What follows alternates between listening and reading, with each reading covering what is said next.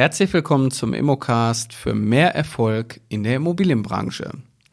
Mein Name ist Carsten Frick, ich bin Immobilienmakler und bin schon seit vielen Jahren am Markt tätig. Ich begleite andere Menschen dabei, erfolgreich in die Immobilienbranche einzusteigen und ihre eigene oder ihre eigenen Wünsche zu verwirklichen. Und das ist nicht immer ganz so einfach, weil Viele stecken in beruflichen Zwängen, wissen gar nicht, wie sie wirklich den Wechsel hinkriegen sollen, haben natürlich finanzielle Verpflichtungen und wollen denen natürlich auch gerecht werden und sind auch nicht bereit, all in zu gehen, um zu sagen, ich breche die Zelte ab und mal gucken, wo die Reise mich hinführt. Das heißt, das ist genau mein Job. Genau da kann ich perfekt mithelfen.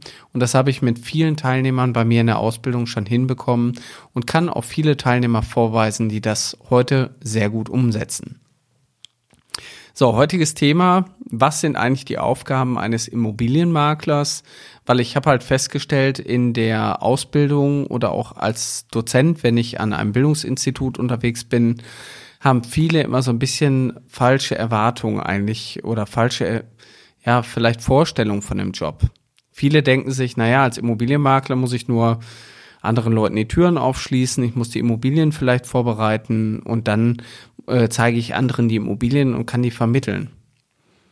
Das wäre schön, wenn das der ganze Job wäre und ich glaube, das wäre auch ähm, ich glaube, dann hätten wir alle nur Spaß an dem Job. Ich meine, der Job macht natürlich perfekt Spaß und ist auch ein toller Job. Allerdings gehört natürlich noch viel, viel mehr dazu. Aber gesetzlich gesehen will ich jetzt erstmal in das Thema einsteigen, was sind wirklich die Aufgaben?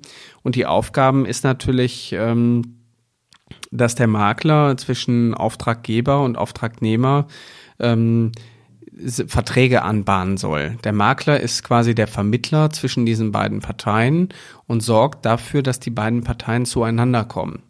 Man spricht dann auch so ein bisschen von der Ursächlichkeit des Kontaktes, die er nachweisen muss, weil nur dann hat er auch einen Anspruch laut 652 BGB auf seinen Provisionsanspruch.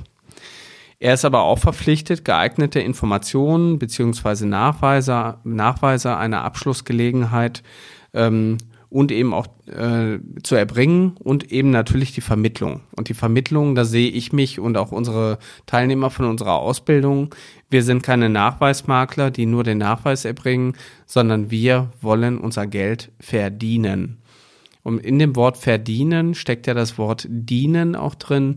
Das heißt, die Dienstleistung, die wir ausführen, hat natürlich ganz viel mit der Arbeit am Menschen zu tun und wir vermitteln diese Menschen und bringen diese Menschen auch zusammen, dass halt der zukünftige Käufer auch zum Verkäufer findet, respektive natürlich der Verkäufer möchte gerne den zukünftigen Käufer kennenlernen.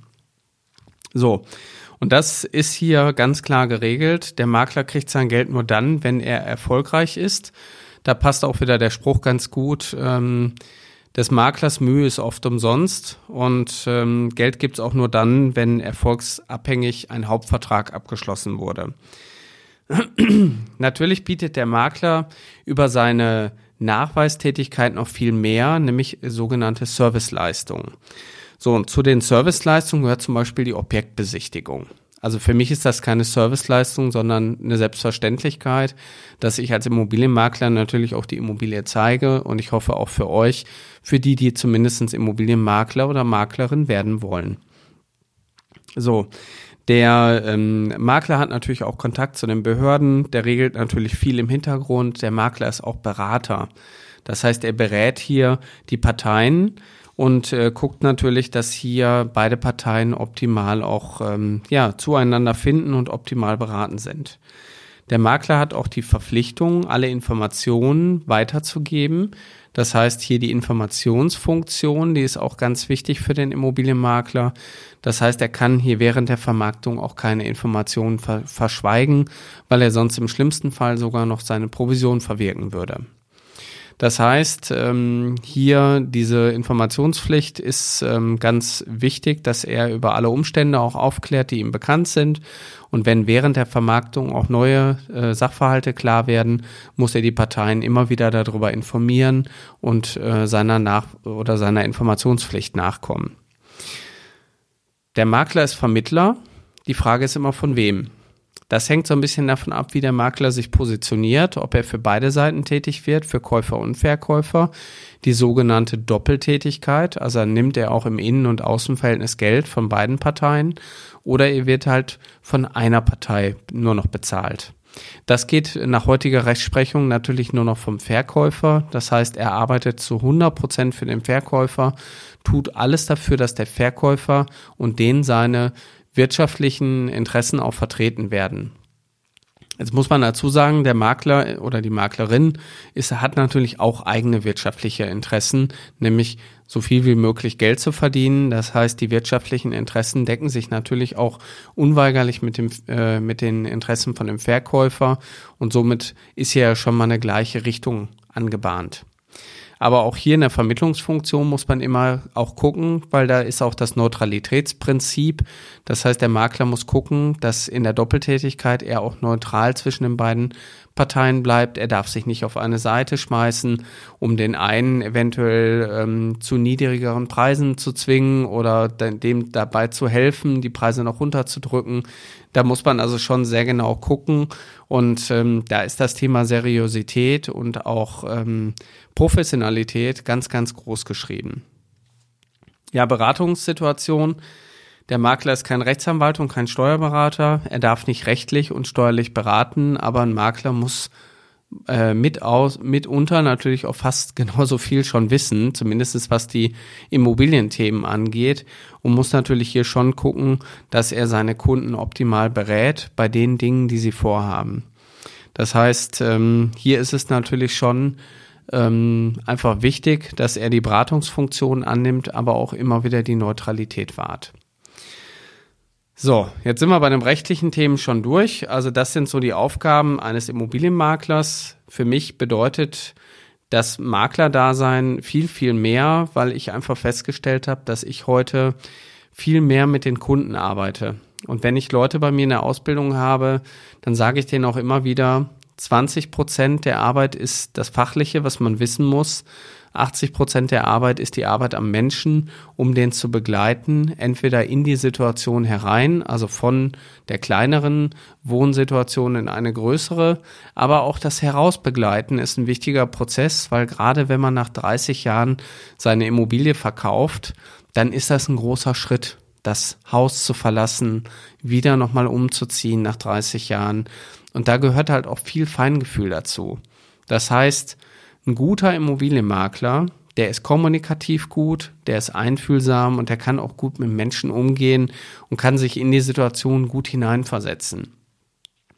Deswegen ähm, häufig spreche ich auch mit Teilnehmern oder Bewerbern für die Ausbildung, die dann sagen, ja, Herr Frick, ähm, ich weiß ja gar nicht, ob ich das kann, weil ich habe ja mit Immobilien gar keine Berührungspunkte dann sind das aber Menschen, die mit anderen Menschen so viel zu tun haben, die gegebenenfalls in der Gastronomie, Hotellerie oder auch in anderen vertrieblichen Jobs schon vorher waren, wo ich gesagt habe, Mensch, die 20 Prozent, die man dann noch wissen muss, die kann man sich aneignen, das ist überhaupt kein Problem.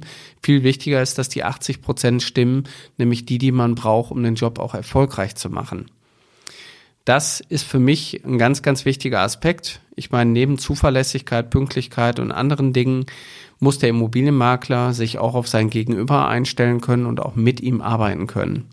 Deswegen sind Frauen auch in dem Job sehr erfolgreich, weil diese natürlich oftmals diese Talente auch schon von sich aus mitbringen, weil sie gut mit Menschen auch umgehen können.